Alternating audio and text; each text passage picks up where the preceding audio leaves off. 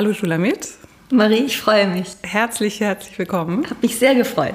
Zu einem erneuten Gespräch. Wir haben schon mehrere Gespräche geführt. Wir haben so ein bisschen die Seiten gewechselt. Ja, das stimmt. Wir saßen uns, äh, wir saßen schon nebeneinander und saßen uns schon gegenüber. Genau. Ja, vielleicht möchtest du dich kurz vorstellen oder? Gerne. Also ich habe mich sehr gefreut auf dieses Gespräch heute. Und ich weiß gar nicht, wie ich mich jetzt vorstellen sollte. Das ist natürlich sehr komplex, aber vielleicht ähm, einfach über die Spur, auf der wir uns begegnet sind. Also ich hatte ein ähm, Tarabia Künstlerfellowship in Istanbul. Also ich bin äh, quasi seit vielleicht zehn Jahren, würde ich sagen, bin ich sowas wie eine Theoriekünstlerin geworden. Früher war ich in der Universität und hatte reguläre Professuren und ähm, bin aber gegenwärtig sozusagen ziemlich nah an dem, was du eigentlich machst, damit beschäftigt quasi die Traditionen, die vielleicht nicht länger verfügbar sind, wie zum Beispiel die jüdische, möglicherweise auch die psychoanalytische, ähm, so zu bespielen, dass die Formate gewisserweise sich verwandeln oder tanzen. Und ich habe von dir in Istanbul, du warst zu Besuch in Tarabia, habe von dir diesen wunderbaren Begriff ähm, des tanzenden Tischs gehört und dachte, wow, was für eine coole Lady, spricht über tanzende Tische und du hast natürlich dann dich auf Marx bezogen und dann dachte ich, super spannend und habe dann den tanzenden Tisch in die Biennale-Ausstellung in Istanbul quasi eingebaut. Genau, also du warst als Kunst Theorie Theoriekünstlerin mhm. äh, Stipendiatin im äh, Goethe-Institut in Istanbul. Im, ja, im Tarabia. Tarabia. genau. Das ist ja ein äh, großes, tolles Fellowship in Istanbul, so wie Villa Massimo ähm, für eigentlich Künstlerinnen und Künstler. Und ich hatte da so ein, also wirklich das Privileg, dort acht Monate in diesem Tarabia, an der Villa Tarabia zu arbeiten. Genau. Und war dann zwei Jahre in Istanbul. Ja, und ich war auch, ich war zwei Monate nur in Istanbul. Ich war äh, auch auf einer Residency zu Gast und habe dann im Goethe-Institut meine Arbeiten vorgestellt und da haben wir uns kennengelernt. Genau. Und dann habe ich äh, von dir einen ganz äh, tollen Vortrag, ich hoffe, darauf kommen wir noch zu sprechen, hm. im Salz Museum äh, gesehen. Genau, ja, genau. Wo du über dein, äh, ein Projekt von dir gesprochen hast. Und dann äh, hast, warst du in der Biennale involviert, in der Istanbul Biennale und hast Gespräche Also ich habe dort eine Ausstellung initiiert und auch kuratiert die hieß Wednesday Society, Mittwochsgesellschaft, aber Wednesday Society und wollte so eine effeminierte Form der Mittwochsgesellschaft öffentlich inszenieren, ähm, in dem die Couch und das Gespräch als künstlerische Performance eine zentrale Rolle gespielt hat. Aber auch die Mitschrift. Also es gab zwei Mitschreiber für diese Couch und es gab eine öffentliche Mitschrift, eine Protokolle quasi dessen, was dort intimerweise gesprochen wurde, mitten in der Öffentlichkeit. Und natürlich war das eine Ausstellung mit berühmten Künstlern, sonst hätte ich das gar nicht durchbekommen. Also eine Art Auseinandersetzung mit dem talmudischen Setting, können wir nachher vielleicht noch sehen, was das eigentlich ist, dem rabbinischen Setting oder auch vielleicht möglicherweise dem psychoanalytischen Setting mitten in der Öffentlichkeit auf die Porosität ihrer Grenzen vielleicht zu befragen. Das war mein, mein, meine Idee. Das kauft natürlich keiner in so einer biennale Umgebung und das kauft auch kein Auswärtiges Amt, die das dann unterstützen. Und dann habe ich quasi sehr frech, muss ich sagen, und ich weiß nicht, ob, ja doch, ich kann das gerne sagen, habe ich wirklich fünf berühmte Künstlerinnen und Künstler dort ausgestellt. Einige das erste Mal in Istanbul. Zum Beispiel hatte ich 25 Werke von Merit Oppenheim dort gezeigt. Großartige, wunderschöne ja, Skulpturen und Zeichnungen und so weiter, Originale, die ich über die Levi-Galerie großzügigerweise bekommen habe. Oder Rebecca Horn, ja, 20 Arbeiten von Rebecca Horn über ähm, Peter Raue Collection und äh, ja, Toni Shakar aus Beirut mit seiner Madonna-Mural-Arbeit oder Gülçin Aksoy aus Istanbul. Uh, und ähm, hm, habe ich jemanden vergessen? Ja, natürlich, Natila Jankoschwili, die eine große, moderne ähm, georgische Künstlerin, Malerin. Und mit diesen fünf grandiosen Künstlerinnen und Künstlern hatte ich natürlich das Entree dann dort, weil Merit Oppenheim ist nie gezeigt worden in Istanbul. Und was natürlich irgendwie nirgendwo stand, ist, dass das wie so ein Prop eigentlich war für meine eigene Agenda, die so eine Mischung war zwischen Gespräch als Kunstform, ähm, sozusagen traumtänzerische Poesie, die ich in einer Art, in einem Art Wortfaden, wie du weißt, ich meine, du warst ja da. Aber die Hörerinnen wissen es nicht. Genau. Also ich hatte quasi aus der, aus, ich hatte in einem, im Zusammenhang sozusagen eigentlich meiner eigenen psychoanalytischen Arbeit äh, Notizen gemacht, die mir super, super wichtig waren. Die waren sehr, sehr ähm, poetische, eigene, sehr persönliche Notizen. Und die sind entstanden im Zusammenhang mit psychoanalytischen Sitzungen. Diese Notizen, die mir sehr wertvoll waren, habe ich verloren. Über einen Computer, der runtergefallen war, zerbrochen war. Und dann habe ich irgendwie versucht, diese Notizen, diesen Verlust gut zu machen mit so quasi Deckerinnerung, die in einer Weise, die ich gar nicht weiß, damit verbunden war natürlich, so einen losen Bezug hatten. Oh, ich wusste ja nicht mehr, was ich verloren hatte. Die waren viel zu komplex, viel zu persönlich. Ich hab, kann davon nichts mehr rekonstruieren, außer diesem Versuch quasi von Deckerinnerungen, die sich dann wiederum miteinander verbinden. Und diese Deckerinnerungen habe ich bewusst nicht meine eigenen Worte, sondern habe so ein Gefühl, so einen Affekt dazu ähm, ähm, vielleicht in die Mitte gestellt und dann stattdessen Zitate darüber gebaut. Zitate aus dem Talmud, Zitate aus Hohelied, Zitate aus Rebecca Horns Gedichten, Zitate aus Merit Oppenheims ähm, ja, Werke, Kanon und so weiter. Äh, Roland Barthes war dabei, Hélène Sissou war dabei mit der Écriture féminine, ähm, Geneviève Morel war dabei und so weiter und habe diesen, diesen, diesen metonymischen Faden quasi, der diesen Verlust überschrieben hat, in ganz ganz ähm, fragmentarischer Form. Also die waren quasi nur so ähm, Erinnerungsspitzen von, und dann auch so Fragmente, in, also nicht das ganze Gedicht, auch nicht die ganze Strophe, sondern nur die ersten vier Worte davon, also was so besonders nah sich angefühlt hat. Und dadurch ist ein Faden entstanden, den ich um die gesamte Ausstellung 400 Quadratmeter quasi außen herum geklebt habe quasi. Und und das war das eigentliche Herzstück, also dieser Faden und wie sich dieser Faden zu der gesamten ja, Ausstellungsarchitektur, also ihrer epistemischen Architektur verhält. Mhm. Und dann gab es so äh, mittendrin in diesen Werken von Rebecca Horn und von Merit Oppenheim und von Natella Jankoschwili und so weiter, gab es eine like Louis XIV, eine, eine, alte Couch aus dem, tatsächlich aus dem 18. Jahrhundert, ähm, mitten im, in der Ausstellung. Das war ja auch so ein bisschen ein Pun, ne? was jetzt vielleicht nicht jeder weiß, ist, dass der äh, Begriff Wednesday Society äh, beziehungsweise eigentlich Mittwochsgesellschaft geht natürlich auf Freud zurück, ja, der Mittwoch, also jeden Mittwoch genau. in, in Wien Psychoanalytiker zusammen in der Berggasse 19, wo sie eigentlich hat. nicht genau. wussten genau, wo führt das Ganze hin, also ein Tisch eigener Art. Genau. Und ähm, und du hast das, aber Frauen waren natürlich nie anwesend, soweit ich weiß. Ne? Ich, also es gab doch, also es gab einige Ausnahmen. Ähm, ähm, Andrea Salome war mhm. da. Und die war auch eigentlich die einzige, die, wo Freud ähm, die gedacht hat, die er nicht nur das, sondern Lou Andrea Salome durfte sich auch in den konkurrierenden Salons bewegen. Also die durfte auch zu Adler und zu diesen ganzen mhm. sozusagen äh, konkurrierenden äh, Autoritäten gehen und dort auch mitschreiben. Und diese Mitschriften von äh, Lou, Andreas Salome sind veröffentlicht. Und äh, ich weiß, dass äh, ich habe verstanden, dass Freud das erlaubt hat. Mhm. Ja, das, aber es musste erlaubt werden. Das musste, aber genau. was du ja jetzt äh, gemacht hast und was äh, vielleicht ich habe es völlig feminisiert. Feminisiert. Das, und vor allem hast du zwei Elemente genommen, die, die mit der Psychoanalyse stark verbunden sind. Der Titel für diese äh, Gesellschaft, mhm. die Mittwochsgesellschaft mhm. und die Couch. Mhm. Äh, natürlich war das jetzt eine andere Couch bei dir, Klar. aber du hast, du hast ähm, zwei Elemente dir angeeignet und äh, mit deiner eigenen, deinen eigenen Assoziationen und anderen Kunstwerken ähm, in dieser Ausstellung zusammengebracht und die Ausstellung auch noch weitergeschrieben. Und das ist, würde ich sagen, sehr typisch für deine Arbeitsweise, für deine Denkweise und ähm, Vielleicht kann ich jetzt schon das äh, ein ähm, Schlagwort fallen lassen, weil wir uns heute verabredet haben, um heute über die talmudische Denkweise zu sprechen.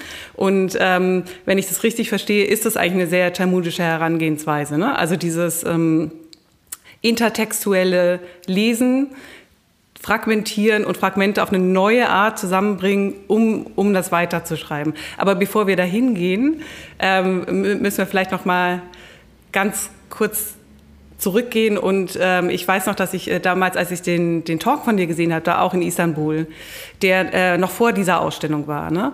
der war über ein anderes Projekt, das du mal im äh, Gropiusbau gemacht hast, aber vor allem hast du dort angefangen, über den Talmud zu sprechen und ich weiß noch, dass der Talmud, irgendwie den Begriff kennt man ja, aber ich war völlig fasziniert, wusste eigentlich nichts über den, äh, den Talmud, aber war völlig fasziniert von diesem Werk und aber auch von der Art und Weise, wie du darüber gesprochen hast. Also Du hast ein Bild gezeigt, wo man drei Gelehrte sieht, drei Rabbiner, äh, die um ein Buch äh, gruppiert sind und eine aufgeschlagene Buchseite, die unglaublich ästhetisch ist, mhm. äh, die also grafisch unglaublich interessant ist, weil man in der Mitte einen Text hat, da können wir gleich noch drüber sprechen, und äh, sich dann Kommentare um Kommentare um diesen Text rumwinden.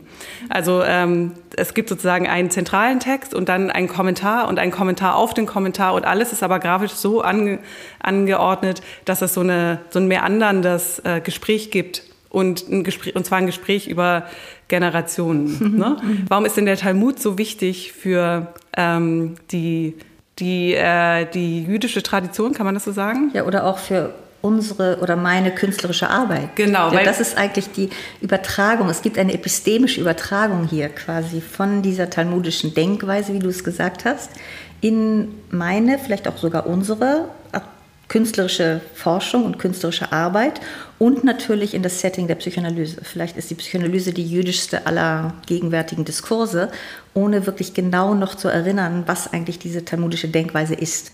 Und ich weiß noch, als wir uns verabredet haben, habe ich ein paar Mal, und das, äh, da bin ich jetzt neugierig, ähm, ich glaube, ich verstehe es jetzt besser, ich habe ein paar Mal gesagt, talmudisches Denken.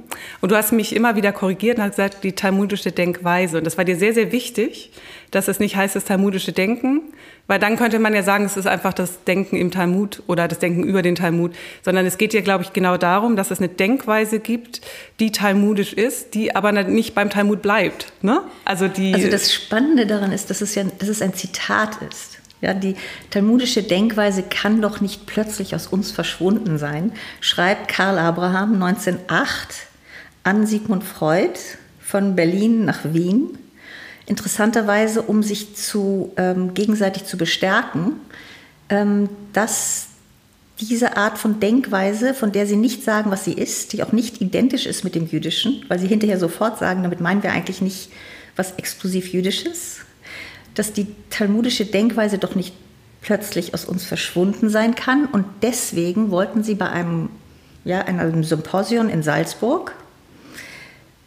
ähm, wollten sie C.G. Jung nicht dabei haben.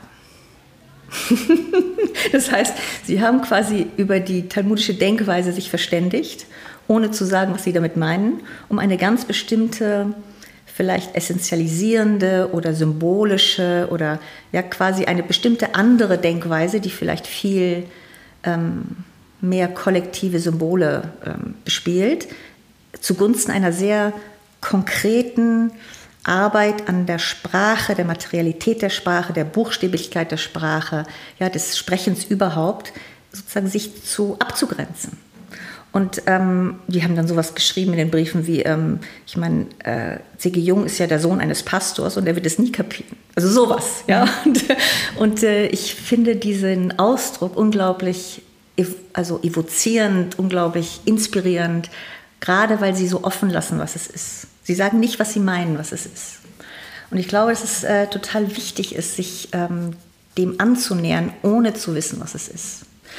Und ich also arbeite also daran jetzt 20 Jahre. Ich das meine, ist für dich noch, noch, eine offene Frage, was die talmudische Denkweise eigentlich ja, natürlich. ist. Natürlich. Und, ich, und jeder will es sofort haben. Ja, jeder will eine Antwort haben. Und sozusagen eine der Charakteristika der talmudischen Denkweisen ist natürlich, dass es mit Sätzen, Gesprochenem beginnt und dann lauter, in lauter Fragezeichen nicht nur endet, sondern sich quasi fortschreibt. Also aus jeder, du und ich sind ja in diesem wunderbaren wöchentlichen Date mit dem ja, Philosophen und Talmudgelehrten Elad Lapidot in Berlin, so eine Talmudgruppe, so eine kleine. Und äh, dort sozusagen hat, beginnt man so ein Gespür zu haben, was das sein könnte, die talmudische Denkweise. Wie die Rabbinen auf den einzelnen Worten, die gesprochen werden, ja, das sind ja Mitschriften von mündlichen ähm, Sprechsituationen, wie sie quasi mit den Worten umgehen, wie sie es drehen und wenden, wie sie die Buchstaben ernst nehmen, wie sie quasi Puns und, und, und, und, und um, Umdeutungen vornehmen, die sich aber wirklich an der Materialität des Buchstabens selbst orientieren. Ja, das finde ich ganz interessant, dass der Buchstabe, welche zentrale Rolle der Buchstabe mhm. hat. Mhm. Äh, und äh, in in einem Buch, das du mir empfohlen hast, jetzt habe ich den Autor vergessen, Heilige Texte. Mhm. der Wolfgang Hegener genau. hat eine fantastische Sache gemacht, nämlich die Analogien quasi, ohne selbst den Talmud lesen zu können, die Analogien herzustellen zwischen Psychoanalyse, Psychoanalyse und Talmud. Genau, man lernt aber auch sehr viel über den Talmud und auch darüber, wie, äh, wie sich der Talmud zum Beispiel oder das, äh, die, diese jüdische, ähm, talmudisch-rabbinische Denkweise unterscheidet, aber auch der Talmud als heiliger Text unterscheidet von der Bibel des Christentums.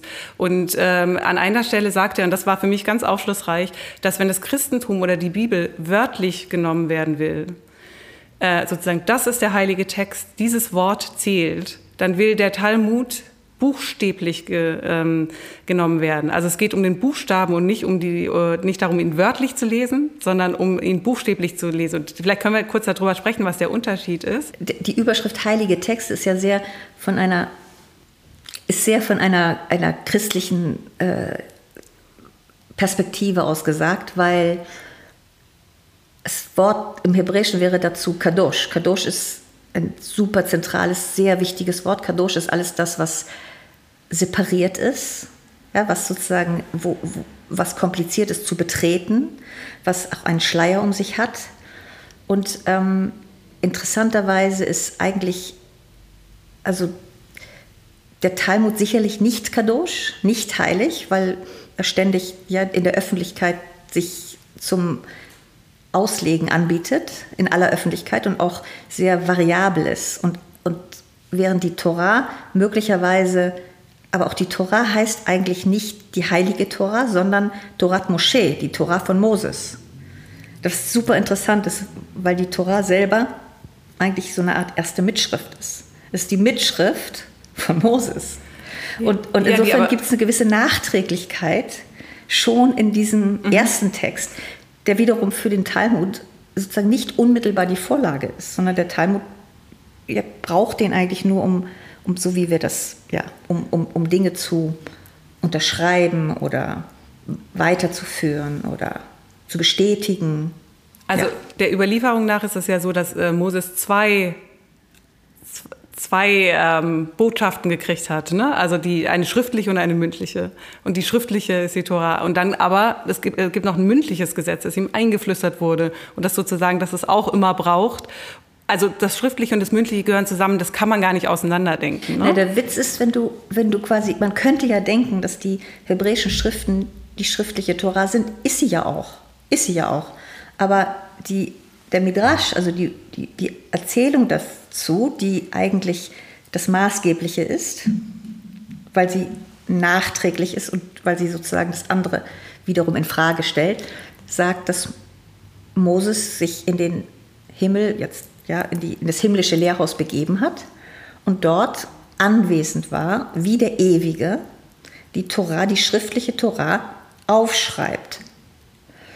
Ja, und dann hat, hat das er schon eine Übersetzung oder schon und, eine Naja, aber diese Tora ist ja, wie wir wissen, als er zurückkam, zerbrochen. Also die gibt, die ist ja quasi für immer verloren. Mhm. Und der, der Verlust von dieser Urschrift ist ja der ganze, also der ganze Entzug in dem Ganzen. Also es gibt quasi überhaupt keine Möglichkeit, die die erste Fassung, also die, die erste Seite sozusagen zu berühren. Es, der, ja, der Ursprung entzieht sich. Es, wie, wie, das verlorene Objekt in der Psychoanalyse. Genau. Es gibt ein ja. ursprüngliches äh, verlorenes Objekt, das man wiedererkennen erkennen kann, aber nur als verlorenes. Genau. Also man kann das Objekt selber nicht wiedererkennen und sagen oder wiederfinden, mhm. aber man kann, man, aber das Begehren ist eigentlich davon angetrieben, dass man dieses ursprüngliche erste verlorene Objekt, äh, dass, dass die Jagd danach nicht aufhört. Und das ist eigentlich der Motor von allem. Ne? Das, das, ist, ist das genau Begehren. das, was die Rabbinen nicht nur, ja, was sie auch sagen. Sie sagen, sie sind quasi, sie widmen ihr ganzes Leben diesem verlorenen, nie wieder, dem Zerbrochenen, der zerbrochenen Lehre. Und äh, die, die, das Begehren ist sozusagen die, aber sie wissen, dass diese Lehre zerbrochen ist. Und trotzdem widmen sie sich.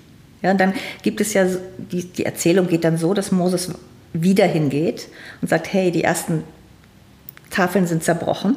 Und dann hat der Ewige gesagt, der Ewige, ich mache das nicht nochmal. Also ich schreibe jetzt keine, das mache ich jetzt nicht nochmal.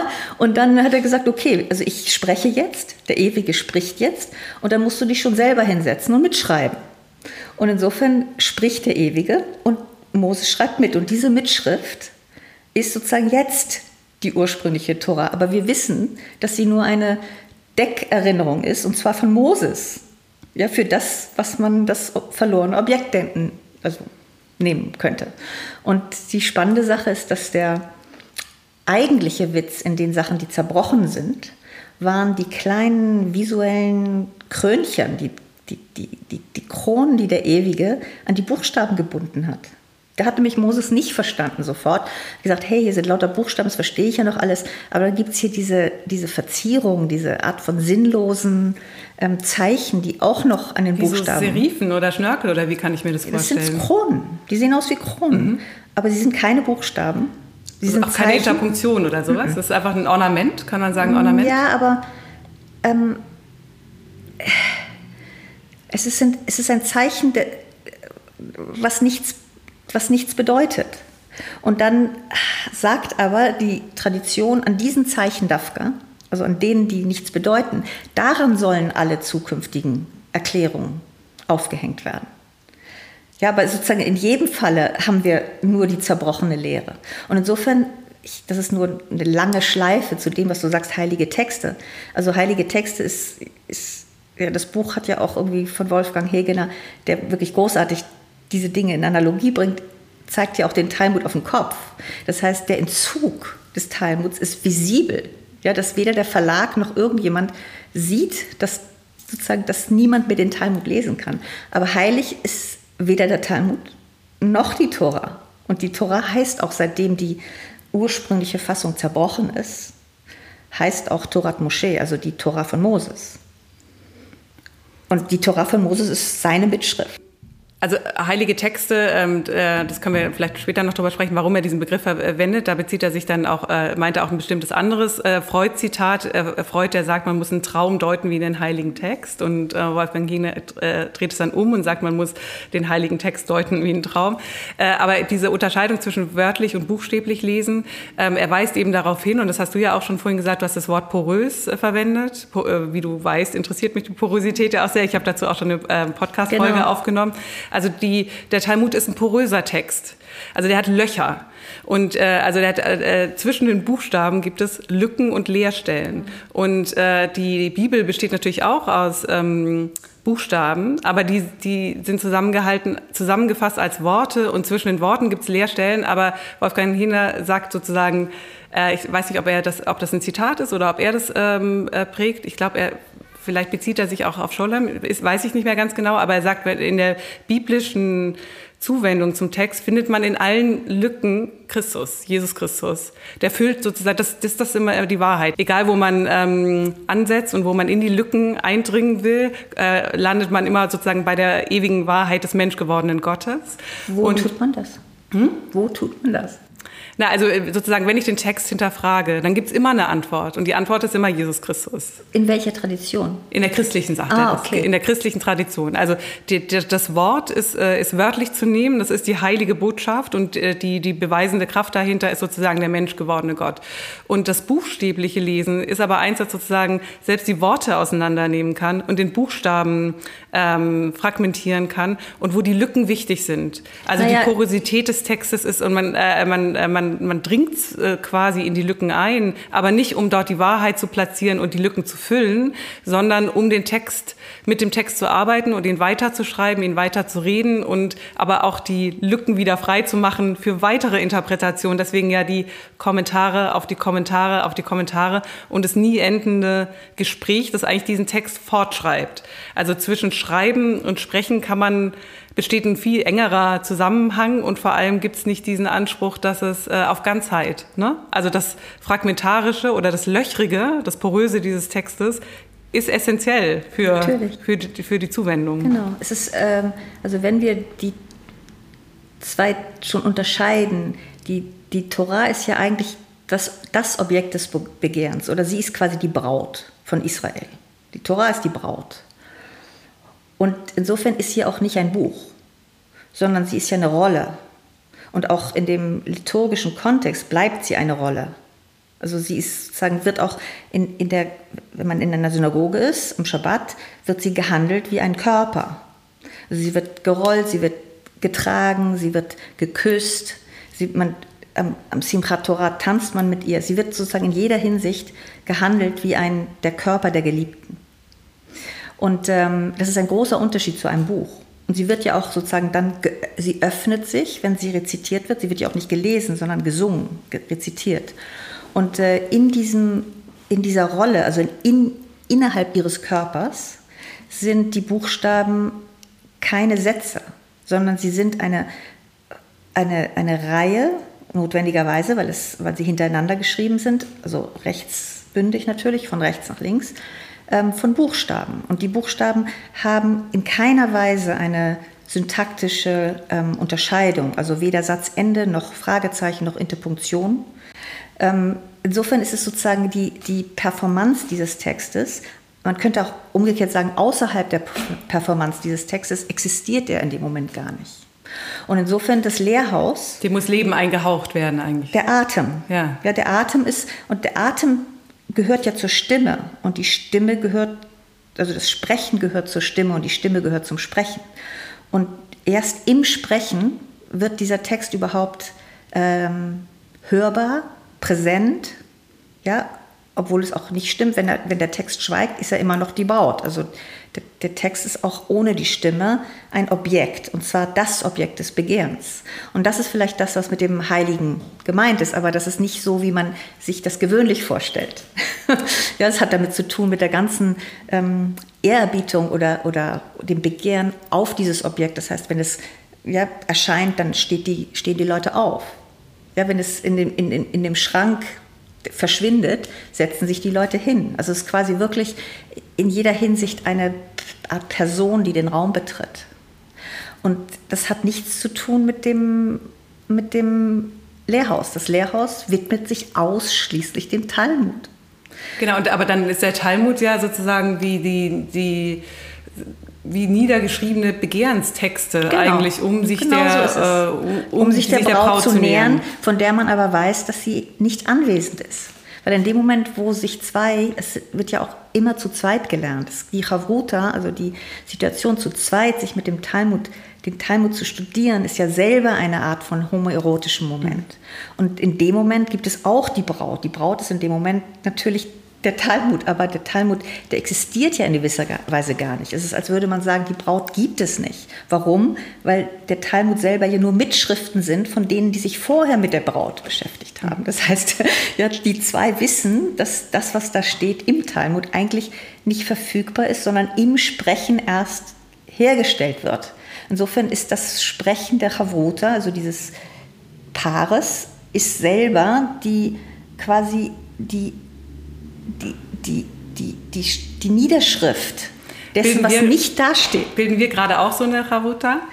Ja, unsere Situation oder die Gespräche, die ich in meinem Kunst- und Denkraum führe, in meiner kleinen Limousine, da gibt es wie hier eine Art Tischchen. Ein Dresdner Barocktischchen, ein kleines Tischchen. Dieses Tisch, der Tisch ist in gewisser Weise der Text. Aber wenn der Text keine sichtbaren Zeichen hat, also keine materiellen, buchstäblichen Zeichen, dann unser Gespräch ist eine Chavota, würde ich sagen. Aber wir wissen nicht genau, wo Was der, der Text, Text, ist. Aber der Text ist ja auch so, auch wenn er da ist, bleibt er ja opak. Ne? Natürlich. Ne? Genau. Und aber ich weiß noch, dass als in diesem Salt Talk, Salts Talk, als ich dich da habe sprechen hören, hast du relativ zu Anfang gesagt, ähm, hast du den Talmud verglichen mit einem Tisch. Ich glaube, ja. das ist sogar mit einem ähm, Textzitat belegt. Du hast gesagt, der, der, der Talmud ist ein reich gedeckter Tisch. Stimmt. Und ich habe ähm, da schon darüber nachgedacht, wie sich das von dem Tisch, du weißt ja, mich interessieren Tische äh, auch sehr. Ich habe das auch schon mal an anderer Stelle im Podcast erwähnt, dass ich Zitate sammle aus der Philosophiegeschichte, weil der Tisch ständig auftaucht. Unglaublich viele ähm, Philosophen äh, beziehen sich in der westlichen Tradition auf den Tisch, aber auf ganz andere Weise. Und ich habe über den Unterschied nachgedacht, weil der Tisch des Philosophen oder der Philosophin ist eigentlich ein Objekt, das normalerweise das eigentlich verschwinden soll. Das ist eigentlich nur ein Werkzeug, es ist die Schreibunterlage. Und ähm, Äh, und das Denken passiert in einem nicht materiellen Raum. Es entfernt sich also eigentlich aus der Situation. Äh, erst äh, zu dem Zeitpunkt ähm, oder vor allem dann zu dem Zeitpunkt, äh, wenn man sich auf Subjekt-Objekt-Beziehungen besinnt, in, als Gegenstand der Philosophie, nicht aus der räumlichen Situation heraus, sondern ich denke jetzt nach über Subjekt-Objekt-Beziehungen, dann taucht meistens der Tisch als Beispiel auf, weil der Philosoph dann denkt, hm, Objekt und guckt wahrscheinlich einfach nur vor sich und denkt Tisch. Und es ist, deswegen ist es witzig zu sehen, dass sich das irgendwie ähm, häuft. Aber der Tisch in der westlichen Philosophie ist ein Tisch, an dem eine Person sitzt. Das ist ein Schreibtisch. Und eigentlich ein Tisch, der normalerweise ähm, abwesend bleibt und nur herangezogen wird, um was zu illustrieren. Also eigentlich geht es um den Tisch nicht. Es geht nicht um die Materialität des Tisches oder äh, vor allem ist es ein einsamer Tisch. Das ist ein Denktisch. Der Tisch, wie du ihn jetzt beschreibst, der Tisch, der jetzt gerade zwischen uns beiden ist, der Tisch deiner kleinen ne ne Memosyne, kleinen Memosyne genau. das nicht aussprechen kann, ist ein Tisch mit zwei Seiten, mindestens. Ja. Ähm, es können auch mehrere genau. äh, Leute um diesen Tisch versammelt sein. Aber das Wichtige ist, dass es, äh, dass, äh, dass es ein verbindender Tisch ist und kein, äh, kein reines Denkwerkzeug. Und ich finde, an äh, den Tisch kann man schön benutzen, um die, die, das, den Unterschied dieses Denkens vielleicht zu illustrieren. Ja, ne? ganz also wunderbar. Also, ganz wunderbar, was du sagst. Weil der Tisch, es gibt ein bedeutendes Werk ähm, äh, in der rabbinischen Überlieferung, das, der heißt, darauf hast du dich bezogen, glaube ich, Shulchan Aruch, also den reich gedeckten Tisch. Und das ist ein Werk, äh, ein bedeutendes Werk von Josef Caro im ja, 16., 17. Jahrhundert, wo es um die Spielregeln geht des jüdischen Lebens, also eigentlich um die normierten, ähm, handlungsweisenden Vorschriften. Und natürlich ist aber der Tisch in, in der jüdischen Tradition mit zwei Szenen. Ähm, das eine ist die Szene des Lernens und das andere ist die Szene von Schabbat und überhaupt der Tisch, an dem gegessen wird. Und beide sind unglaublich sinnlich. Und in der ähm, also der Tisch ist eigentlich so eine Art, der Tisch für die Chavota, wo, das, wo, wo der Talmud drauf liegt. Also ich meine, das letzte Mal, wo wir gesprochen haben, mich interessiert im Moment das Verhältnis von, von dem Tisch, der super sinnlich ist und die Konnotation zwischen Essen und Lernen ist im Jüdischen total nah, mhm. weil die Rabbinen, die essen den Text. Mhm. Warum? Weil sie, also nicht im Sinne, dass sie ihn verschlingen, sondern dass sie ihn schmecken.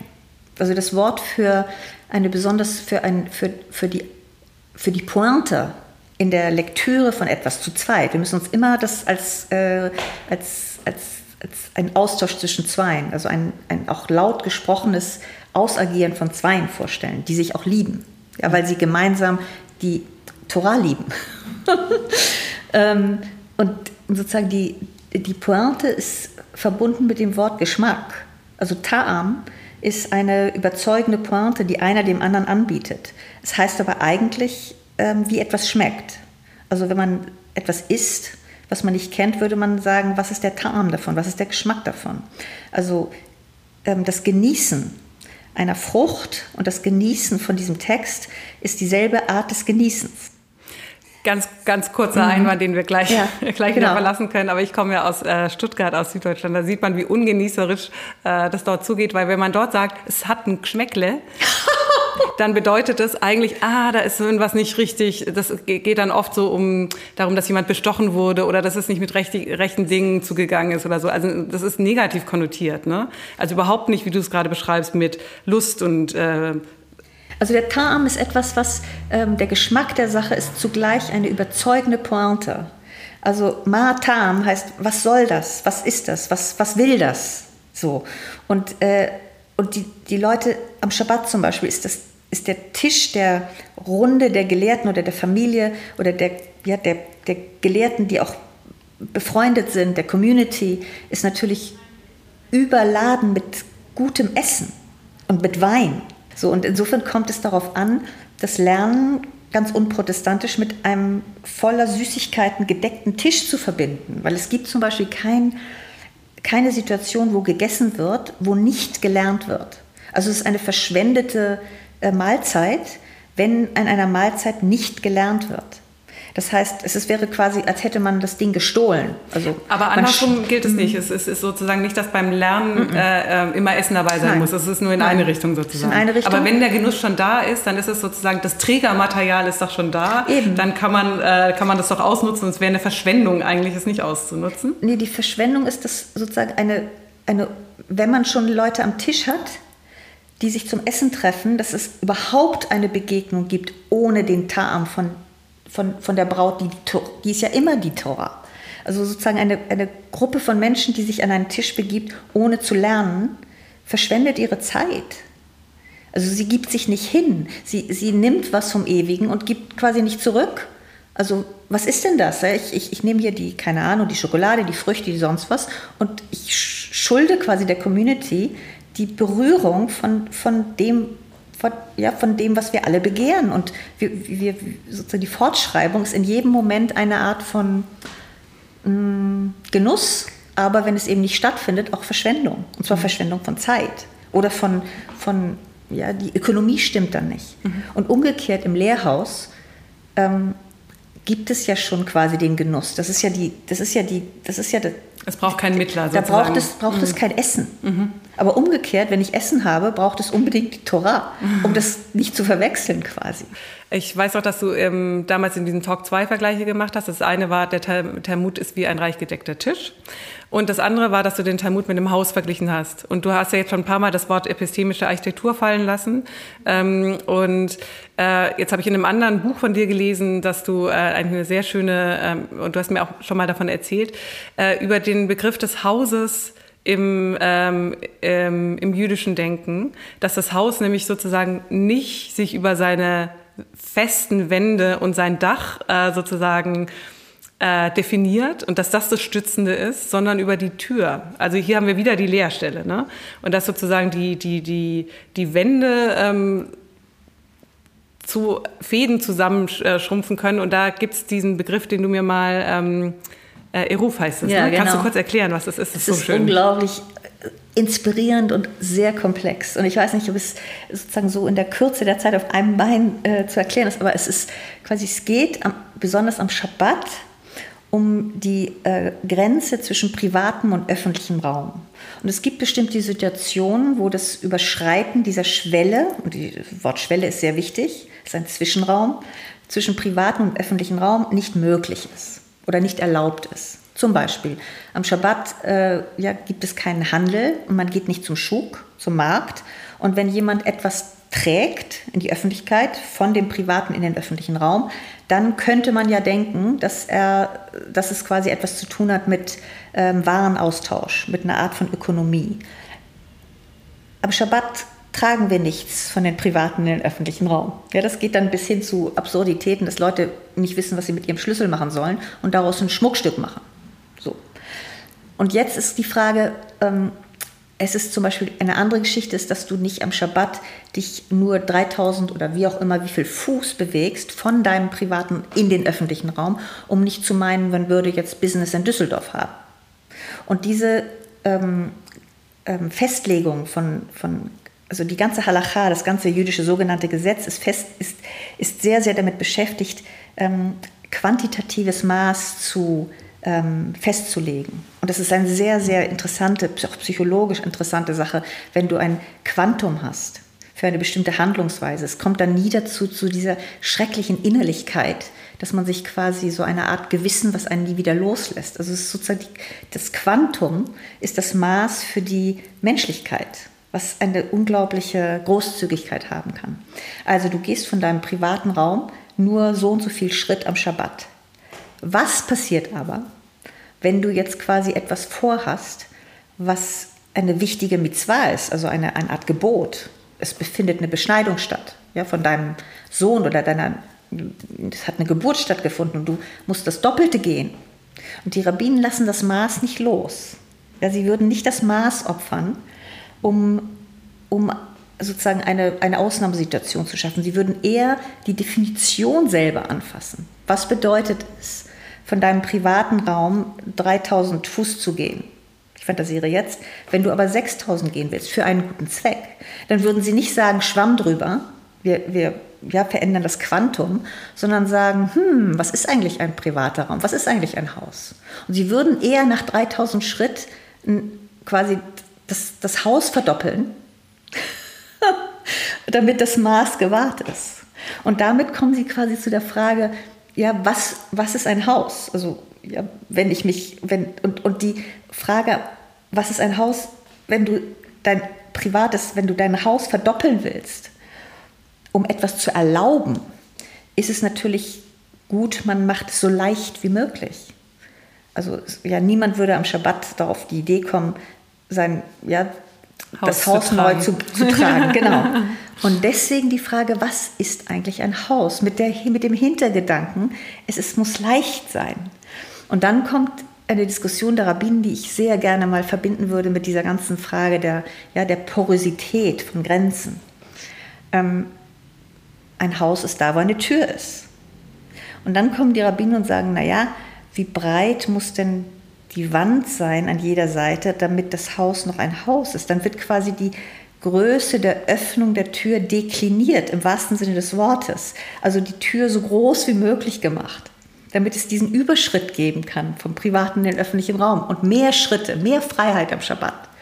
Und dann wird diese Öffnung immer größer. So. Und dann geht es die Frage, wie viel Rand muss es noch geben, damit das Haus noch ein Haus ist. Und dann sagen die Rabbiner natürlich ganz richtig, also es kommt nur darauf an, dass die Tür erkennbar ist. Insofern ist, werden die Ränder oder die, die Wände werden infinitesimal gegen Null dekliniert. Ja? Das heißt, am Ende bleibt eigentlich nur, die Seiten sind dann egal, es könnte ja auch eine Straße sein, die zum Beispiel Bäume hat. Ja, dann, würden, dann sagen sie, okay, nehmen wir die Bäume für die Wände. Dann bleibt eigentlich am Ende nur der Faden, also der Pfosten, der oberste Pfosten übrig. Ja? Und das finde ich so spannend, weil, weil Öffnung, mhm. da sozusagen die, das Scharnier findet plötzlich in diesen Öffnungen statt, in den Löchern ja, in den findet die, die Drehung quasi statt. Dreht sie, dreht sie, alles ist in ihr.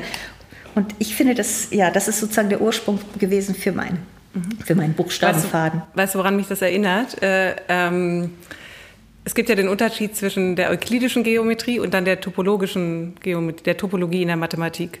Und die euklidische Geometrie, so sehr wie äh, die Rabbiner, ist, beruht auf dem Maß. Alles ist gemessen. Und dadurch entstehen die, die typischen äh, räumlichen Körper, die wir kennen, die bestimmte Abmaße haben in den Außenseiten. Damit arbeitet Lacan dann auch ganz spiel, weil er einen Übergang macht zur Topologie, weil die Topologie fasst Gegenstände ganz anders. Ähm, äh, in, der Topolo in der mathematischen Topologie ist es so, dass ein, ein Torus, also ein donutförmiger Gegenstand, das Gleiche ist eigentlich wie eine Tasse mit einem Henkel. Das ist das gleiche, das ist topologisch gesehen das gleiche Objekt, weil die Topologie äh, für die Topologie sind Maßeinheiten komplett irrelevant. Es geht nur darum, welche Merkmale bleiben gleich bei stetiger Verformung. Und das ist genau, was du gerade beschrieben hast. Also ich kann sozusagen von der Tasse, wenn ich mir das vorstelle, man könnte jetzt sagen, die hat ja eine Öffnung oben, aber sie hat auch einen Boden. Und wenn ich den Boden so dick mache, dass er bis nach ganz oben reicht, dann hat sie keine Öffnung mehr. Also dann kann ich nichts mehr reinfüllen. Aber was äh, und ich kann zwar den Henkel kleiner und kleiner und kleiner und kleiner machen, aber der ist definiert darüber, dass er ein Loch hat. Und dieses Loch ist dann das Einzige, was noch zählt. Und das Gleiche passiert beim Donut. Da ist auch das Loch, was, äh, das, äh, was bei stetiger Verformung, also ich mache die Wände dicker und dünner und am Ende bleibt nur ein Faden übrig. Genau, was du gerade beschrieben hast. Am Ende geht's nur um das, äh, um das Loch. Und ähm, das, also, ne, das ist, äh, das ist genau. genau das Gleiche, was du ähm, genau was du gerade meintest, weil das äh, in dem Fall eben die Leerstelle oder das Loch das Entscheidende ist in beiden Gegenständen. Und das ist was, womit dann Lacan auch später ganz viel arbeitet, weil äh, um, um diese, ähm, diese Beschränkung auf das Maß ähm, aufzuheben und, ähm, und weil sozusagen bei Ihnen auch interessiert das Verhältnis von innen und außen und bei, bei diesen, bei einem Donut oder einem Torus oder dem Henkel von der Tasse kann man nicht mehr sagen, was innen und außen ist. Also das Innen des Loches ist gleichzeitig außen von dem Gegenstand. Und da findet diese ständige, was du jetzt als Scharnier beschrieben hast, aber es ist ja eigentlich so eine ständige, so ein Flirren fast, ne? Oder so eine Umstülpung. Ich meine, das ist ja, da sind wir wieder bei der Struktur, bei der Architektur des Textes, weil wenn wir uns die Seite des Talmuds ansehen, gibt es da ja eine Art Donut-Loch. Das Loch ist interessanterweise die Opazität des Textes selbst, also der Gemara, die gelesen wird, zu zweit. Also eigentlich der Text, auf den es ankommt, steht so in der Mitte der Seite, dass es auch rein äußerlich, visuell so aussieht wie ein Loch. Die Mishnah meinst die du? Die Mishnah mhm. und die Gemara, also das, mhm. was wir quasi lesen, also in der Talmud-Class auch lesen, ist ja die Mitte der Seite. Darum gibt es ja noch Marginalien, Kommentare von Rashi und seinen, ja, den äh, Tosfot und so weiter. Also wenn die Seite aufgemacht wird, die wir nicht vor uns haben, weil ja El Atlapidot die Schottenstein englischen und äh, deutschen und sonstigen Übersetzungen zeigt. Aber die Seite selber hat ja die Marginalie und in der Mitte gibt es quasi, es sieht zwar nicht aus wie ein Loch, sondern wie ein Text, aber da der Text erst entsteht, indem man ihn überschreibt, liest, ausspricht, verhandelt, ist es eigentlich so, als sei der Text in der Mitte entweder leer oder opak, was dasselbe ist. Also entweder schwarz oder weiß, was dasselbe ist. Und ähm, das fällt mir ein bei Außen-Innen, weil natürlich der Text selber das Innerste der Seite ist, aber andererseits existiert er ja nicht außerhalb des gesprochenen, ja, gesprochenen Auseinandersetzung dieses, nenne das jetzt mal Liebespaars. So, was weiß, das Begehren wendet sich auf dieses Loch, aber das Loch selber ist etwas, was nichts ist also was eine Einladung ist zum Sprechen. Und jeder weiß, wenn gesprochen wird, ist die Einladung das, was weggelassen wird, ein unendlicher ja, Grund des Begehrens. Die Leute beschäftigen sich ja ganze Generationen damit. Mhm. Und das mhm. ist, äh, was ich noch versuche zu verstehen, ist, dass es ähm, es gibt ja schon im Talmud eine Bewegung, die die mobilisiert ist durch eine Dialektik. Aber es ist, eine, es ist keine Dialektik im, im hegelianischen Sinne. Ne? Es ist, erfolgt nämlich keine Aufhebung, sondern das ist ähm, dieses, was du gerade beschrieben hast. Leer und voll ist das Gleiche, schwarz und weiß ist das Gleiche, innen und außen. Oh, äh, also, weißt du, also leer und voll ist das, das Gleiche, schwarz und weiß in gewisser Weise nicht, weil die, das Weiße auch in der Tradition selbst verknüpft wird mit dem Zwischenraum zwischen den Buchstaben. Also die eigentliche Original-Torah, die verloren ist, ist nur zu haben in der Weiße der Zwischenräume zwischen den Buchstaben. Da hast du sie quasi. Und deswegen sagen die Rabbinen auch, die Torah ist schwarzes Feuer, die Buchstaben nämlich mit schwarzer Tinte auf weißem Feuer, nämlich die Zwischenräume des Parchments. Und nur das weiße Feuer kommt nahe an das, also die Zwischenräume, an das, was die Torah ist. Und insofern ist das genau, was du sagst. Also ja, die Fülle und die, die, die, die, die Lehre mit zwei E hängen genau an dieser Idee, dass alles tintenhafte, materielle nur das, ja, die Löcher verschiebt. Und zwar auf, auf unendlich. Also da gibt es auch kein Ende. Es gibt kein Ende davon. Eben, deswegen eine Dialektik ohne, aber keine hegelianische, weil es sozusagen, weil es in diesem Flirren bleibt. Ne? Ja. ja. Ja, ich muss immer an Flirren denken oder an so einen Moiré-Effekt eigentlich. Äh, ne? Also der, also schwarz und weiß, wie du es gerade beschrieben hast. Und dann ähm, bei diesen Moiré-Effekten entsteht ja so ein Flirren und das ist irgendwie wie die, wie die visuelle Bewegung, die äh, das, das ich meine, Das Flirren ist ja sozusagen im Sprechen. Das Tolle an ja. der Chavruta ist, ja, dass sie ähm, beide wissen, sie teilen die Braut. Sie wissen beide, sie geben sich einer Braut hin, die abwesend ist und die sie aber trotzdem in Händen halten und sie teilen dieses Begehren. Und äh, insofern ist ihre, ihre Art des Sprechens ja viel eher ein Flirren, weil sie beide wissen, sie äh, erwischen es nicht. Also das ist es nicht. Oder das ist es, so wie du sagst, ja, wenn mhm. du über das Künstlerbegehren sprichst. Es ist ja. eine poetische Performance, die weiß, dass die Braut zwar im Raum ist, aber abwesend. Ja, ja, auch dieses Das ist es oder das ist es nicht. Also es ist ein Vortrag, den ich erst in zweieinhalb Wochen halte, deswegen äh, verrate ich mal noch nichts. Aber ähm, letztendlich hat es auch was mit, äh, mit Deuten zu tun. Also wir haben jetzt gerade über Interpretation gesprochen und über dieses, äh, dass es ja ständiger Deutung bedarf. Also die äh, eine Deutung, die aber nicht irgendwann sagen kann, so ist es, aber ähm, oder das ist es. Äh, also irgendwann wieder sagt, das ist es nicht. Ne? Also die das Deuten und wenn ich auf was zeige, sage ich ja, das ist es. Das ist ja eine Zeigegeste, wenn ich das mache. Ähm, und ähm, aber trotzdem sucht man im Text ja was äh, in der Auslegung und ähm, es gibt halt diesen, wie du meintest, diesen Geschmack der Pointe. Das ist wahrscheinlich der Moment, den Roland Barth als das Punktum bezeichnen würde, aber wo man sagt, das ist es, ne? Das, die, die Pointe und die ist schmeckig sogar. Genau. Und aber letztendlich ist es sie auch nicht. Und deswegen ja, muss der, ich weitermachen. Das Schöne ist daran, dass wenn du sagst in der Chavruta mit dir jetzt, das ist die Pointe, dann betest du drum, dass der andere es nicht kauft. Man, man begehrt den Widerspruch des anderen. Und insofern, da wo die Unterbrechung stattfindet, ist eigentlich der Moment der, der erotischsten äh, Berührung. Insofern ist es quasi, die, die, wenn ich sage, das ist es und du du sagst nicht, nee, das ist es nicht, dann stirbt dann das Begehren. Dann, dann, stirbt das Begehren und zwar die Rabbinen sagen das auch. Ja, das ist sozusagen die, alles darauf angelegt, dass mir widersprochen wird. Und der, das Lustmoment liegt in, sozusagen in der, in der Entwendung meiner Pointe. Das muss man äh, sich immer vergegenwärtigen. Und darin liegt auch eine Art des Sprechens, die wir verloren haben, weil es gilt nicht als höflich innerhalb dieser rabbinischen Sprechkultur, jemanden ausreden zu lassen. Das ist ein Desaster. Es bedeutet eigentlich nur. Dass es langweilig ist. Nein, ne? es bedeutet ja, wenn, genau, wenn ich sage, das ist es und der andere sagt, stimmt, dann hat er einfach nur gesagt, es lohnt sich nicht. Ja. Es lohnt sich nicht, deiner Pointe zu widersprechen. Und ich weiß das. Ja, insofern ist das sozusagen ein Moment der allergrößten Enttäuschung. Ja. Das, äh, das hast du in deinem Buch auch geschrieben, dass, äh, dass der Widerspruch so wichtig ist, weil der Widerspruch ja einen Bruch erzeugt oder das Unterbrechen. Oder überhaupt die, die Berührung. Genau. Darin liegt ja eine Berührung. Du kannst ja auch jemanden unterbrechen, weil du es liebst, was er gesagt hat, dann würdest du nicht widersprechen, sondern sagen, wow. Und dann kommt quasi, eine, eine, man kann es ja auch emphatisch vergrößern. Also es, ist nicht, es kommt nicht darauf ja. an, ähm, dass der Widerspruch ein Widerstand sein muss. Es ist genau. Nur, Hauptsache, es ist eine Tangente. Jetzt unterbreche ich dich gerade. Ja, genau. Ja, ist cool. nee, äh, genau, weil ich überlegt habe, was es vom Streitgespräch unterscheidet. Weil das Streitgespräch, wie man das ähm, so kennt, und auch Roland Barthes äh, schreibt darüber, äh, als er über die, den Unterschied zwischen mündlicher Sprache und geschriebener Sprache spricht, meint er, das Schreibges äh, Streitgespräch, so wie das so kultiviert wird, wenn man jetzt den, das Streitgespräch im Fernsehen, ne?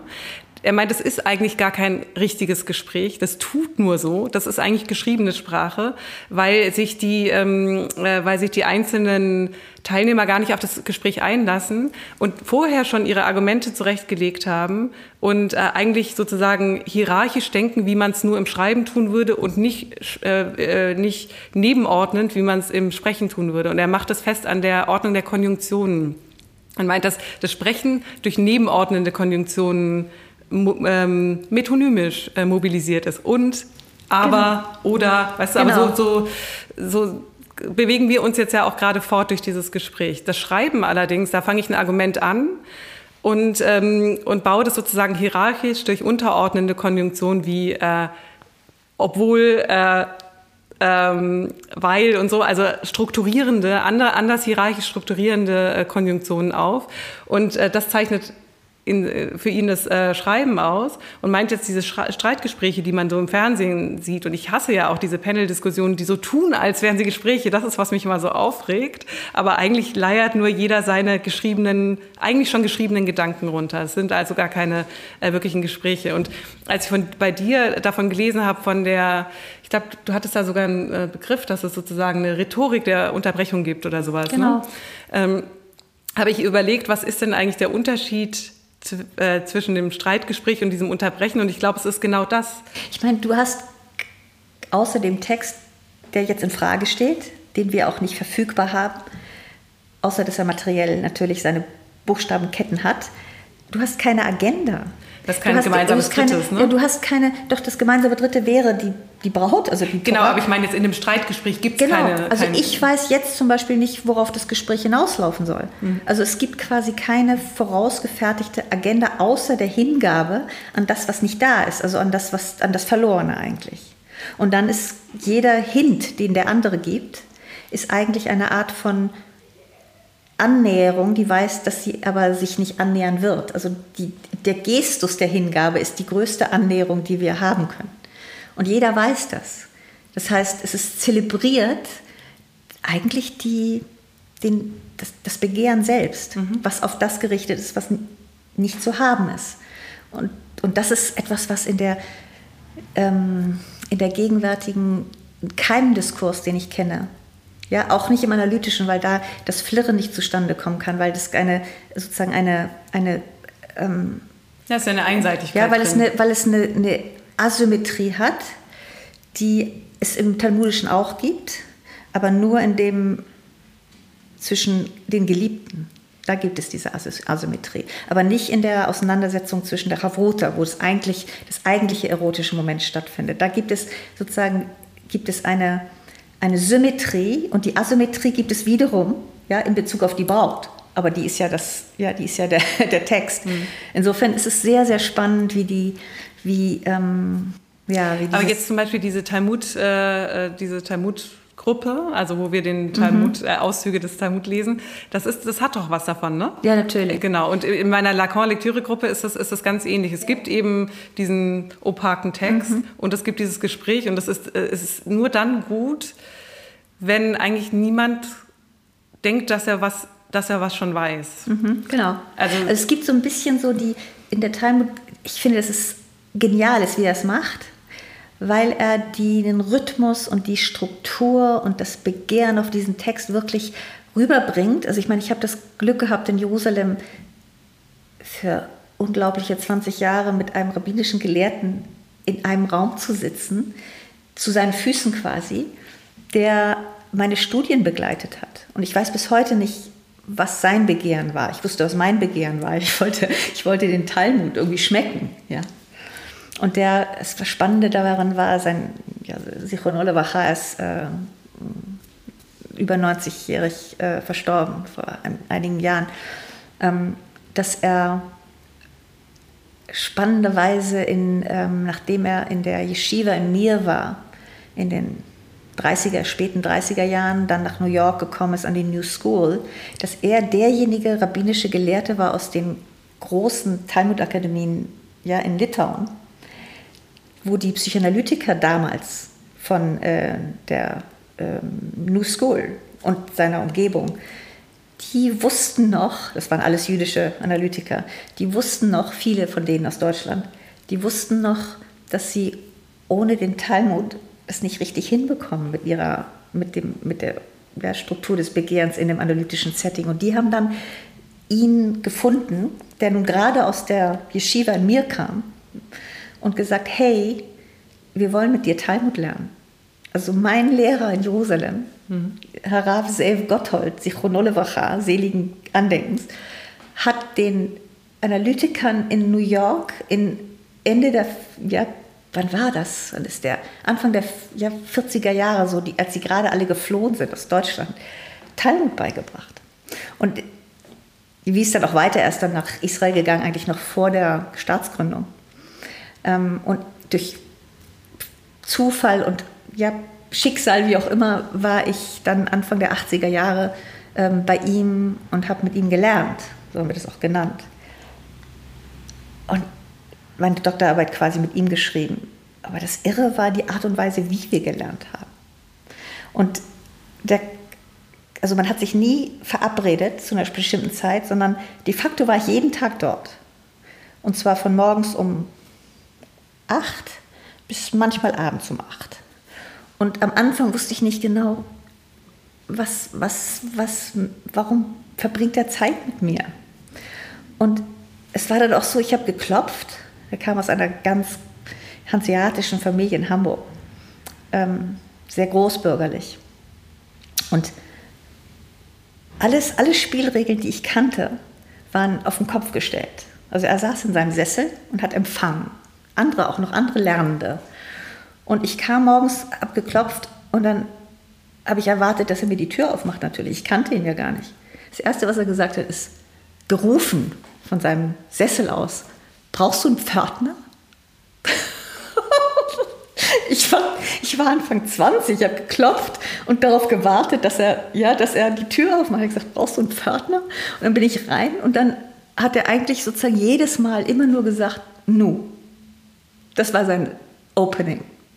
Ja, ich kam zu ihm, wollte lernen, keine Ahnung, Maimonides, Hermann Cohen, ähm, was auch immer es war. Und das Einzige, was er sagte, war Nu.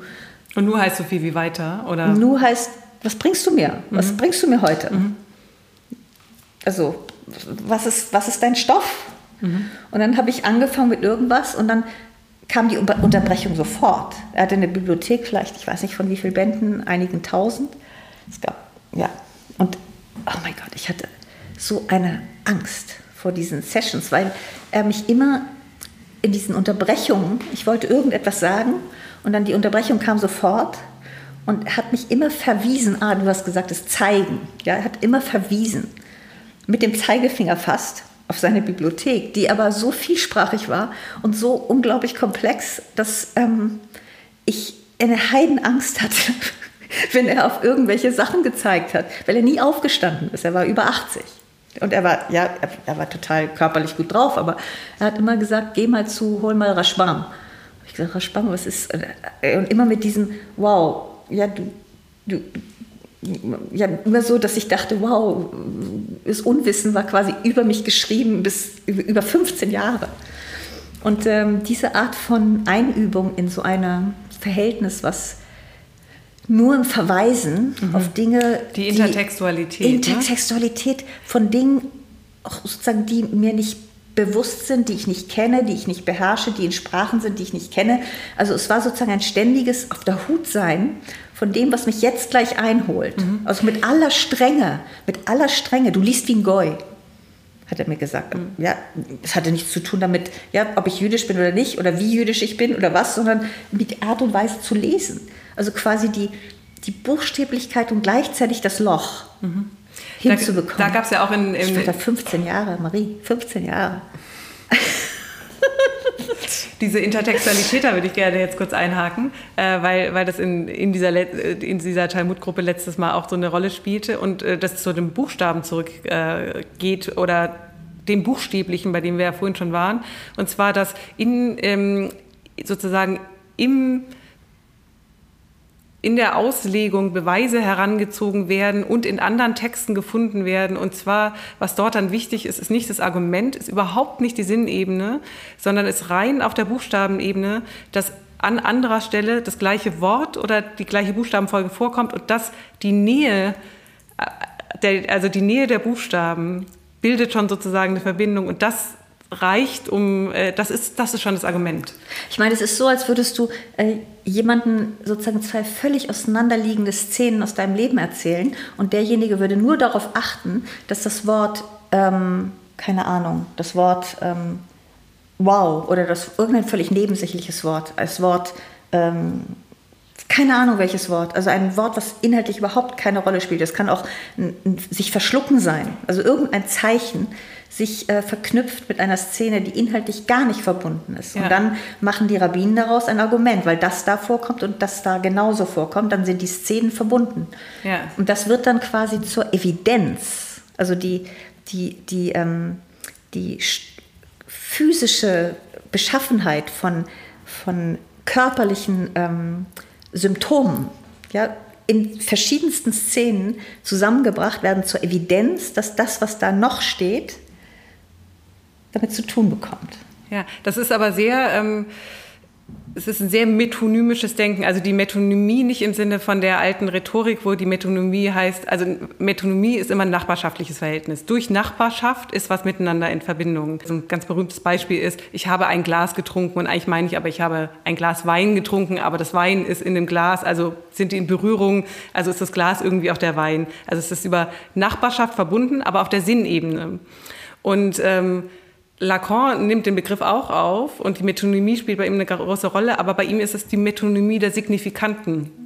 Die, nicht die, äh, die äh, Metonymie, nicht die Nachbarschaft der Bedeutung, genau. das bedeutet das wie das, sondern der gleiche Signifikant, das gleiche Wort. Und das ist das ist ja. ganz es ist, ähnlich. Es, ne? ist, also es ist, identisch. Ich meine, das ist, das ist, das ist klassische rabbinische ähm, Technik. Genau. Äh, die Dinge, die aus, weit auseinander liegen, in, in einen Zusammenhang zu bringen, der präzise ist. Und jetzt würde Und es ich könnte aber auch eine, eine, körperliche Sache sein. Es könnte auch sein, dass jedes Mal, wenn Rabbi Joshua äh, sich verschluckt oder äh, niest, ja, das, ja, Symptom. Das, das, das Symptom sozusagen, und, und das sind keine zufälligen Verknüpfungen. Und das ist ganz, ganz im Herz der rabbinischen äh, ja. äh, Auslegung. Und da meine ich aber, dass, äh, dass das auch ein künstlerischer Zugang ist. Ja. Weil wenn ich dir jetzt sage, ich, ähm, ich versuche die Worte, äh, das ist es, die Ausrufe, das ist es und das ist es nicht äh, zusammenzulesen. Der eine Ausruf ist von, ähm, von äh, Lacan, das ist es nicht. und der andere Ausruf ist von Roland Barthes, das ist es. Dann steht am Anfang erstmal der, die Signifikanten Also in dem Fall sind die, ne, äh, der eine sagt ja, der andere sagt nein, aber dieses, das ist nur auf der signifikanten Ebene verbunden. Und was ich dann daraus mache, ist eine Theorie, aber die Theorie ist nachgelagert. Ich fange mit den Signifikanten an und denke, da ist doch irgendwas. Und ich glaube, das künstlerische Arbeiten ist ganz oft so, dass, dass man auf der ähm, Signifikanten und Signifikant jetzt sehr weit gefasst, ne? nicht nur Buchstaben oder Worte, sondern ähm, Erscheinungen im weitesten Sinne, dass man sagt, das ist doch wie das. Und dann zieht man zwei äh, eigentlich vollkommen auseinanderliegende Bereiche zusammen und dann arbeitet man weiter. Aber man hat eine Verknüpfung geschaffen, ne? Genau. Und einen Knoten gemacht. Und genau so ist es. Ich meine, in der Wednesday Society war das ja so. Ich habe ja einen Eruf gebaut. Der Eruf war ja die, also Eruf, wie gesagt, ist dieser Faden, der, der die Öffnung des Hauses äh, als Scharniere versteht, der, der Verknüpfung, der Vermischung. Ich habe ja den Eruf tatsächlich dahin gehängt. Der war ja da. Und die, der Eruf war natürlich, also in deinem dem Sinne, wie du jetzt das beschreibst, ein, ein, ein künstlerisches Verfahren. Ja, es ist sozusagen, es, es schafft einen Eruf, in dem es die epistemische Architektur einmal verrückt hat von Verrücken. Und das Ganze, ich meine, die ganze talmudische Seite, wenn man das Gefühl hat, sie ist, wovon ich überzeugt bin, besetzt worden von territorialen äh, politischen Logiken, zu denen zum Beispiel auch der Staat gehört. Also wie kann ein nicht territorialer Text mit offenen Rändern und sich ja, porösen äh, äh, Bezügen nach außen, wo ein Außen ein Innen und ein Innen ein Außen ist, sich retten in einem territorialen politischen Kontext des modernen Nationalstaats? Das geht gar nicht. Also die ganze Denke kann sich darin gar nicht, also in dem Territorium gar nicht entfalten, allein die Vielsprachigkeit und so weiter. Das ist sozusagen eine ganz andere Verfassung von Szenerie wenn das so ist, dann sozusagen, und du sozusagen das Begehren gerichtet hast auf diesen Text, was machst du dann? Ja, es, sozusagen, es reicht ja nicht, ähm, eine postzionistische Kritik zu formulieren, weil damit hast du zwar den Nationalstaat vielleicht und seine Gewalt aber dann, damit hast du den Text noch nicht ähm, bewahrt. Also du das meinst heißt, sozusagen, dein Anliegen ist es, diese talmudische Denkweise aus dem Talmud rüber zu retten natürlich. in andere Bereiche. Genau. Und deswegen auch, wenn du sagst, das vorhin gesagt, du bezeichnest dich als Künstlerin, Theoretikerin, aber auch erst seit zehn Jahren. Ja, ne? Also genau. das ist sozusagen dein Projekt, dein größeres ist, Projekt. Genau, vielleicht sogar ein bisschen, also vielleicht seit 2002, vielleicht sind doch schon 20 Jahre. Mhm. Und das Interessante ist, ich würde auch heute nicht mehr rausretten sagen, weil ich glaube, es gibt da nichts mehr zu retten aber definitiv kann man es verrücken. Und zwar sozusagen, man braucht dazu aber einen Moment quasi der Dunkelheit. Der Dunkelheit im Sinne von dem, der Aufmerksamkeit zu sich einen Moment lang zu entziehen, dass es diese Architektur ist. Ja, wenn jemand wissen würde, da ist eine jüdische Künstlerin oder jüdische Theoretikerin, die will den Talmud bewahren, indem sie daraus eine 3000 Quadratmeter Ausstellung im Gropiusbau macht, die heißt Taswir, dann wäre es von vornherein, würde jeder auf die Spurensuche gehen, was sie dann da eigentlich macht. Es kommt darauf an, das zu verschleiern. Und dann, verstehst du, was ich meine? Es kommt unbedingt darauf an, das zu verschleiern. Ja, so wie, ähm, ähm, wie äh, quasi die, die Deutung in der Psychoanalyse eigentlich äh, nach Lacan zumindest orakelhaft sein muss. Es muss ambigu äh, also sozusagen sonst ist es äh, äh, sonst gibt es eine Fixierung und man man man stoppt den Diskurs, man stoppt das, man fixiert das Begehren. Wenn man ja. wenn man an der Deutung ausspricht, die vollkommen klar ist, fixiert man das Begehren und es muss deswegen eine Deutung ausgesprochen werden, aber die ist orakelhaft und die kann auch manchmal nur ein Wort sein und das genau. heißt aha. Ja, genau so ist es. Also das wäre wiederum, könnten wir auch über den Traum reden. Ja, das wäre wiederum klassische rabbinische äh, Auslegungstechnik mit dem Aha, wenn es zweimal vorkommt. Also eine Intervention in dem genau. Fall, aber ja. Aber was ich meinte, auch eine Übersetzung zum Beispiel der rein äußerlichen Form, wenn du eine Talmud-Seite vor dir hast, hat sie ja eine Architektur. Du könntest natürlich diese Architektur übertragen, übersetzen in Räumlichkeiten. Also du kannst einen Gropiusbau nehmen, wo du 3000 Quadratmeter hast. Das hatte ich ja zur Verfügung, absurde, fantastischerweise 2009. Und ich habe darin den Talmud nachgebaut.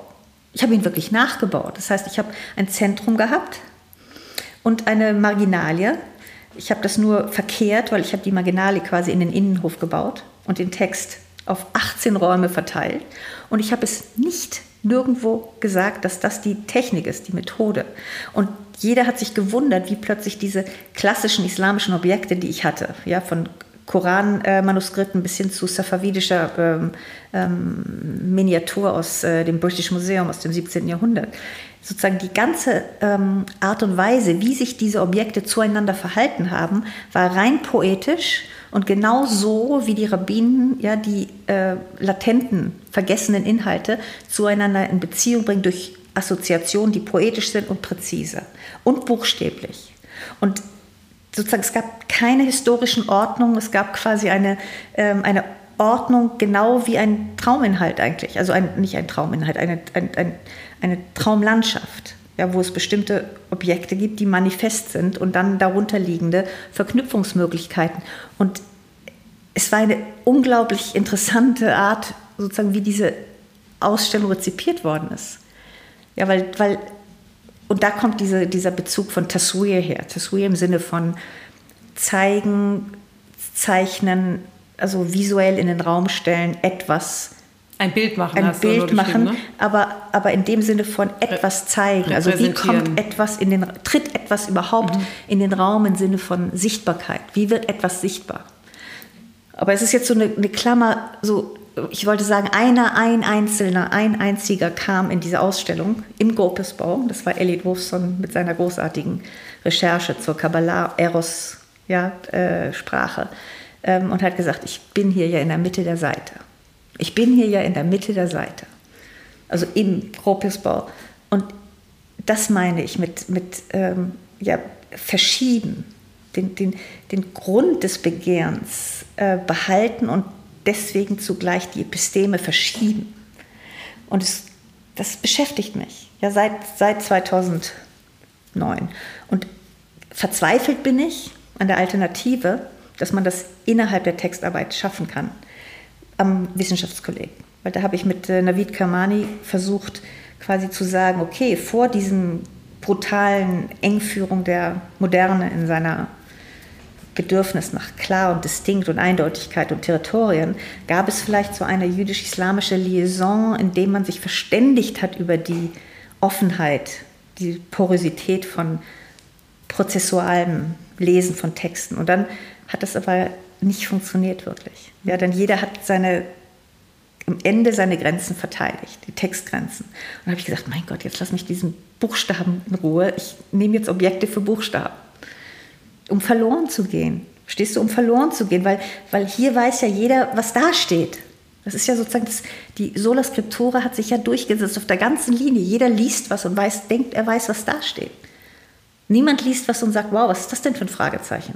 Außer es ist ein Fragezeichen. Also äh, Versuche gibt es ja viele, ähm, den künstlerischen Zugang zu Wissensproduktion oder künstlerischer Forschung oder sowas ähm, äh, gibt es ja in den letzten 20 Jahren sehr viele Versuche, das irgendwie miteinander zu verbinden. Und es wird auch sehr, was sehr viel gefördert wird, sind ähm, interdisziplinäre Projekte, die zwischen den Künsten und den Wissenschaften.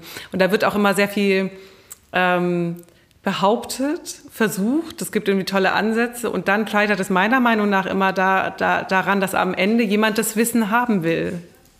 Sie ähm, wollen es von vornherein wissen, Marie. Ja, und Sie, Sie, wollen von vornherein wissen, worauf es hinauslaufen soll. Genau, und ich habe da gerade mit einer äh, äh, Freundin drüber gesprochen, die Physikerin ist.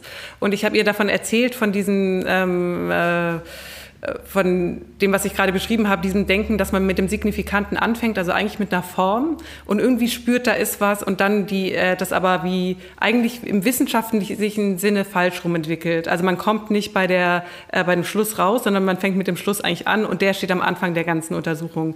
Und dann habe ich ihr das ausführlich erklärt und habe gemeint, ja, das ist eben so ein künstlerischer Zugang ähm, zu, zu Wissensproduktion. Und dann hat sie gesagt, aber mal ganz ehrlich, ich mache das nicht anders. Sie ist Physikerin und ich sagte äh, und meinte dann aber, aber natürlich muss ich das in diesen ganzen, wie ich es dann niederschreibe, ist, ist, äh, ist was komplett anderes. Das, dieses Niederschreiben ist eigentlich eine Vertuschung, ein Vertuschen dieses Prozesses, der auch in, in den you know, Hard Sciences, ich mache gerade Anführungszeichen in die Luft, ähm, gang und gäbe ist, weil, äh, äh weil das, glaube ich, keine, nur dem, dem, das ist keine rein künstlerische Denkweise, ähm, äh, oder eine, die den Künsten vorbehalten wäre. Ich glaube, sie wird nur in anderen Bereichen vertuscht, unterschlagen und das ganze Wissenschaftssystem ist eben so strukturiert und so aufgebaut, dass man seine Anträge so schreibt, als wüsste man genau, was man untersuchen will und auch als sei irgendwie vorher schon klar, was dann rauskommen soll und dann führt man brav die Untersuchung durch, aber man fängt beim Anfang an und, und, äh,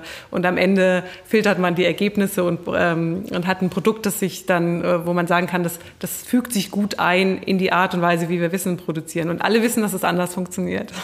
Genau. Und es wird immer genau. unterschlagen. Es ist auch irgendwie so, natürlich. Deswegen ist, glaube ich, der Tisch, der hier unser Tisch ist, der Tisch der Mimosine, der Tisch von der Tisch University, der Tisch von der Wensi Society, ähm, produziert tatsächlich ein Curriculum, aber nicht von der Position aus dessen, der etwas weiß, sondern von der Position aus, der etwas berühren will oder berührt werden will.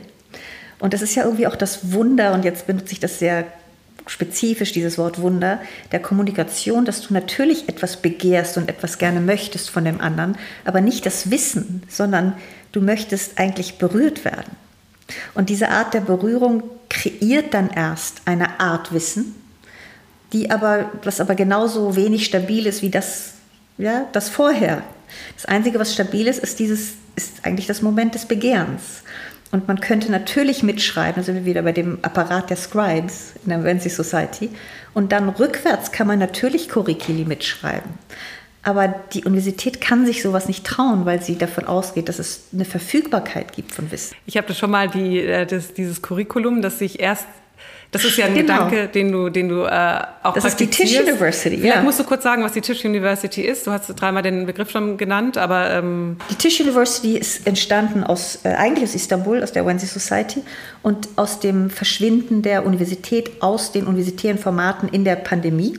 Also in der covidianischen Zeit hat sich alles in diese Zoom Zweidimensionalität eigentlich verflüchtigt. Und ich habe eine unglaubliche Sehnsucht bekommen nach dem Tisch als sinnlichem, analogen, verbindenden Moment zwischen ähm, den Gelehrten. Jetzt nenne ich die mal so. Und mich hat außerdem seit 20 Jahren interessiert mich die Überlappung der konkreten äh, tatsächlichen Begegnung oder Berührung zwischen diesen Gelehrten, der Überlappung von vier Gebieten, wie in einem Knoten, vier Gebieten, die in meiner, ja, also die eigentlich gar nicht zu trennen sind, aber die in dem gewöhnlichen Diskurs getrennt auftauchen. Das ist das Prinzip der künstlerischen Forschung, in dem ich selber arbeite, der Talmud, der nicht verfügbar ist, ähm, die Ethnologie, die sehr viel versteht davon, dass sie sich in Gewaltgeschichten verstrickt hat und vielleicht am weitesten davon ist, sich selbst zu hinterfragen, daher auch vielleicht am gefährdetsten zu denken, sie hätte es jetzt, sie hat's. und dann als äh, viertes Moment die ähm, Psychoanalyse weil die Psychoanalyse eigentlich, glaube ich, das lebendigste Ding ist oder Setting, was davon noch etwas transportiert von diesem verschwundenen Talmudischen, aber es nicht weiß. Die Tisch University sozusagen hat, die, die findet in einem Wohnzimmertisch statt, sagen wir in meinem Wohnzimmertisch, aber es ist ein privater Raum auf der Schwelle des Öffentlichen und baut eine, also eine Überlappung von diesen vier Gebieten, künstlerische Forschung, Talmud, Ethnologie und Psychoanalyse, in Form von ähm, mit mir assoziierten Freundinnen, Gelehrten, äh, ja, Leute, die ich normalerweise kenne und die sich einlassen auf den Prozess des Lernens, in dem nicht eine Agenda am Anfang steht, sondern wo klar ist, ähm, es gibt ein Thema, die Tische werden an Faculty verteilt, Sagen wir mal, ja, jemand arbeitet zur Psychoanalyse in Togo, wir waren mit Sandrine Messier und äh, sie bekommt den Tisch mit den Gelehrten, mit den jungen Gelehrten und entwickelt etwas, wo die Agenda sich wirklich im Sprechen erst ergibt. Und dann ist die Frage, kann so ein Tisch ein Curriculum produzieren, was rückwärts geschrieben wird und rückwärts Sinn macht? Und ich habe das mit den Show Notes verglichen von dem Podcast. Am Ende, wenn ich jetzt morgen diese Folge schneide, werde ich Show Notes erstellen von den ganzen Sachen, die wir genannt haben. Aber das, das, die standen ja nicht am Anfang, sondern die, die haben sich erst aus dem Gespräch äh, ergeben. Genau so ist es. Aber jetzt fra äh, frage ich mich, warum braucht dann der, dieser Tisch ähm, noch ein Thema? Nee, es hat auch keinen eigentlich. Ist das Thema ist ein Prop, so wie meine Merit Oppenheim. Es tut mir mhm. leid. Ich meine, sie. Ja, es ist ein Vorwand, eine, meinst du? Es ist ein Vorwand. Ähm, aber der Tisch ist, hat ja auch eigentlich. Der hat ja nur der wird ja an jemanden verschenkt oder vergeben. Sagen wir mal, ich sage Marie von Heil interessiert mich, es wird dein Tisch. Dann ist das die einzige Entscheidung, die ich treffe. ist, die Tische haben auch eigentlich nur äh, die Namen der Faculty, die sie quasi, äh, die, deren Tisch es wird. Ich habe keine Titel gegeben. Habe ich nicht. Ich habe nur gesagt, ähm, Tisch University Number 5 und dann steht da nur Reba Salahaddin. Das war jetzt am letzten Sonntag. Das ist ein äh, Filmemacher aus Suleimania in Kurdistan, Irak, der sich beschäftigt hat mit dem Verschwinden der jüdischen äh, Bevölkerung in Suleimania und der Architektur des jüdischen Viertels. Und da kommt natürlich ganz viel von unserem Gespräch jetzt, von Entzug, von, von, von Erinnerung von an jemandes Platz sitzen. Also wer wohnt an welchem, in welchem Ort, in welchem, welcher Art von Haus, die Architektur dieser Häuser und so weiter. Kommt ganz viel zusammen, was sich rückwärts in ein Curriculum schreibt. Und ich glaube, diese Art von Curriculi kann die Universität nicht herstellen, wenn sie vorher schon weiß, welche Disziplinen sie interdisziplinär verbinden will. Sie weiß schon quasi von vornherein. Sie weiß, viel, sie weiß schon. Mhm. Und, und dieses ergibt sich wirklich aus dem meandernden Sprechen am Tisch. So wie du, genau wie du es hier machst mit den Notes. Das kannst du ja vorher nicht wissen. Genau, ja, die Shownotes. Und die Frage wäre, meine Frage wäre, die, genau, die Shownotes zwischen, in diesem Gespräch, wenn man es jetzt in Literatur zurück übersetzen würde, das ist die Idee der Tisch University, wäre natürlich ein Curriculum. Und man würde, meine Frage wäre, das ist eine interessante Frage, finde ich, ist das dann exportierbar? Ist es dann wiederholbar?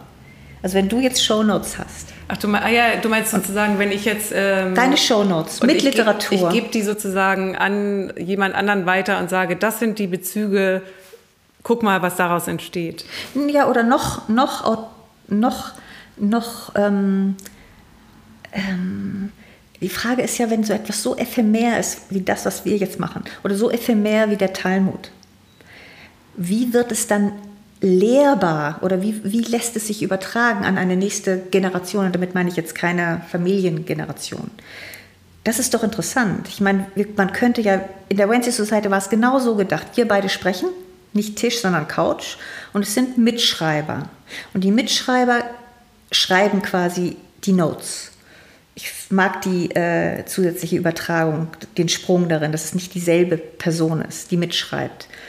Natürlich gibt es da ein Curriculum. Die Frage ist nur, also auch hier, welche, welche, wir haben doch Literatur erwähnt. Wir haben Lacans Schriften. Das meine ich ja mit den Shownotes. Genau, Shownotes ja. sind eigentlich Referenzen, die auch Literatur, also Texte. Ja, ja, ähm, was sozusagen, ist es eigentlich eine Antwort darauf, auf die Frage der, der Lehrbarkeit, also der, der Weitergabe. Der, weil, weil wenn du sagst, die Tradition hat sich entzogen, wovon ich überzeugt bin, also außer Retro und Kitsch und Betrug lässt sich, glaube ich, keine Tradition rausretten. Deswegen ist das Wort retten In der jüdischen Tradition. Jüdische Tradition mhm. auf jeden Fall mhm. nicht. Vielleicht auch die psychoanalytische Tradition, who knows, vielleicht ist es schon so, ja, ähm, so normalisiert oder so mhm. eingebunden in irgendwelche Vorstellungen von der idealen Gesellschaft oder des Gesundheitssystems, dass das dasselbe Problem hat. Vielleicht ja, ist die Psychoanalyse auch nicht mehr zu haben, who knows. Ja, das Jüdische ist auf jeden Fall nicht mehr zu haben. Aber dann ist die Frage, wie lehrst du etwas, was du liebst, wenn du weißt, es ist nicht verfügbar? Du hast äh, auch in, deinem, in diesem... Deine Shownotes wären eine, eine Möglichkeit mhm. oder meine. Ja, oder ich, so, ich denke so ein bisschen daran, wenn man in der Bibliothek von jemand anderem ist. Ne? Und man sieht so die, die, gut, es gibt Bibliotheken, die sind fein säuberlich sortiert. Meine ist nicht fein säuberlich sortiert. Da gibt es irgendwie so eine grobe Ecke, das hast, das hast du vorhin schon gesehen, da gibt es äh, die Psychoanalyse-Ecke, dann gibt es eine Phänomenologie-Ecke und, und so. Aber an sich stehen da Sachen nebeneinander, die Nachbarschaftsverhältnisse. Ne? Ähm, da stehen Sachen nebeneinander, die wahrscheinlich gar nicht nebeneinander gehören. Äh, und wenn ich jetzt, wenn jetzt ich finde es interessant zu sehen, was bei anderen Leuten nebeneinander steht, weil dann heißt das, da gibt es irgendeinen Bezug und sei der, der Bezug einfach so was ganz Triviales wie Zufall und äh, da war noch Platz. Aber sozusagen Sinn daraus zu generieren, aus den Nachbarschaftsverhältnissen und die aber ernst zu nehmen, das wäre ja auch wieder so talmudisch. Ne? Also Klar. zu sagen, es ist durch Nachbarschaft miteinander verbunden. Genau. Und jetzt gucke ich äh, mal, wo wo, aber der Sinn muss erst produziert werden und das, äh, aber der Sinn muss immer erst produziert Denn so werden. ist das. das genau. Ist, ich glaube, das ist der Punkt oder das ist die Lehre, genau. die man daraus zieht, dass auch wenn man vermeintlich ein säuberes Curriculum hat, am Anfang, wie man das so an der Universität gewohnt ist, dass dann auch der Sinn erst sozusagen aus nebeneinander stehenden und Zufälligen produziert werden muss. Und, ähm, und diese, das Curriculum, also was du jetzt gerade meinst mit dem äh, Curriculum, das am Ende steht, oder wenn ich von diesen Nachbarschaftsbeziehungen spreche, ist, dass es das eigentlich nur sichtbarer macht, genau. dass es immer so funktioniert. Und außerdem, wenn da zehn Leute am Tisch sind, an der Tisch University, hat natürlich Marie von Heil ein ganz anderes Curriculum in ihrer Mitschrift, in ihren Show Notes, als jemand wie ähm, Elad, zum Beispiel Lapidot oder als ich oder als, also es ist ja sozusagen alles zu tun mit dem, was du mitbringst, mit dem gesamten ähm, Archiv deiner eigenen Arbeit. Das ist sehr persönlich. Und der nächste Schritt in dieser Tisch University wäre, dass die Participants quasi diese Curriculi als Lehr also als, als Werkstück selber vorstellen. Hm. Und das ist doch super spannend. Und es ist wirklich, es gibt wirklich am Anfang nichts als den Tisch und der, den, ja, der ihn bespielen soll oder der, ja, die, die ihn bespielen soll. Was ein bisschen fehlt, ist der Text. Und ja, der Text sozusagen ist, ja, im Moment ist freigelassen, weil ich denke, jeder dieser Faculty hätte eigentlich seine eigenen Texte. Also im Moment bringt ja schon noch, ähm, also ich war ja ähm, zwei, drei Mal schon da, ich genieße es auch immer sehr, ist eine ganz tolle Veranstaltung. Aber im Moment ist es natürlich schon so, dass derjenige, der vorstellt, irgendwie den Text mitbringt. Ja, ne? genau. Ne? Also es gibt noch keinen, aber vielleicht webt er sich eben über die Zeit durch diese äh, Curriculi, webt sich dann vielleicht ein neuer Text. Genau. Aber den gibt es noch nicht nee. und es gibt ihn, das, deswegen gibt es sein Fehlen auch noch nicht. Ja, genau, stimmt. Also, ähm, also den würde eigentlich die die Participants würden den mitbringen. Ich weiß zum Beispiel, dass ja einige der Participants, fast alle sind in eigenen Forschungs- oder künstlerischen Projekten. Und ähm, ja, Julia Gehmann zum Beispiel arbeitet über die Flucht der Objekte in bestimmten künstlerischen Zusammenhängen. Wenn sie etwas vorstellt, ist sozusagen, dann wird es eine Art, ja, ich meine, es ist jetzt schon, der, der vorstellt, bringt einen gewissen Text mit. Ja, aber die, die, die Frage ist, was wird mit dem also was für ein Archiv entsteht da? Ich glaube, das wird erst dann sichtbar, wenn rückwärts, ähm, wenn rückwärts gelesen wird. Ein Curriculum von Laufen, von Halacha, aber von, von, von, von hinten nach, also von später nach vorher, also von, von später nach früher. Mhm. ja ich bin jetzt sehr gespannt darauf, welches Curriculum sich oder welche Shownotes sich am Ende sozusagen aus unserem Gespräch ergeben. Schula, mit vielen, Danke vielen Dank. für deine Einladung. Ganz toll, dass du da warst. Total toll. Es war sehr talmudisch, äh, unser Gespräch. Es hat mir sehr gut gefallen. Ja, vieles, und, vieles Wenden und Drehen. Ne? Und es hat eine richtige Zukunft, glaube ich. Hm? Es baut was oder ent, entbaut was. Ja. Doing and undoing. ja. Danke, Schulamit. Danke, Marina. Sie.